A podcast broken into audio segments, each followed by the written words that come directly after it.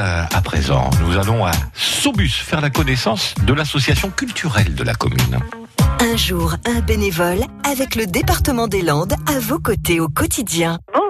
Je m'appelle Christiane Expert, je suis euh, bénévole à l'association culturelle Sibusat, enfin je suis la présidente et j'ai toute une équipe autour de moi. Alors Sibusat, c'est Sobus, une très jolie petite commune au bord de la Dour. Le rôle de l'association est d'organiser euh, des événements culturels sur la commune, donc animer la commune, participer à toutes les autres manifestations qui ont lieu. Euh, Nous sommes une quarantaine actuellement. Euh, écoutez, sans doute le plaisir euh, de faire des choses ensemble, de et de d'apporter des choses nouvelles aux, aux membres de la commune qui qui n'ont pas l'idée de le faire. C'est une organisation, beaucoup de, ça prend du temps évidemment. Ça prend, euh, ça prend la tête parfois, mais ça donne beaucoup de plaisir aussi.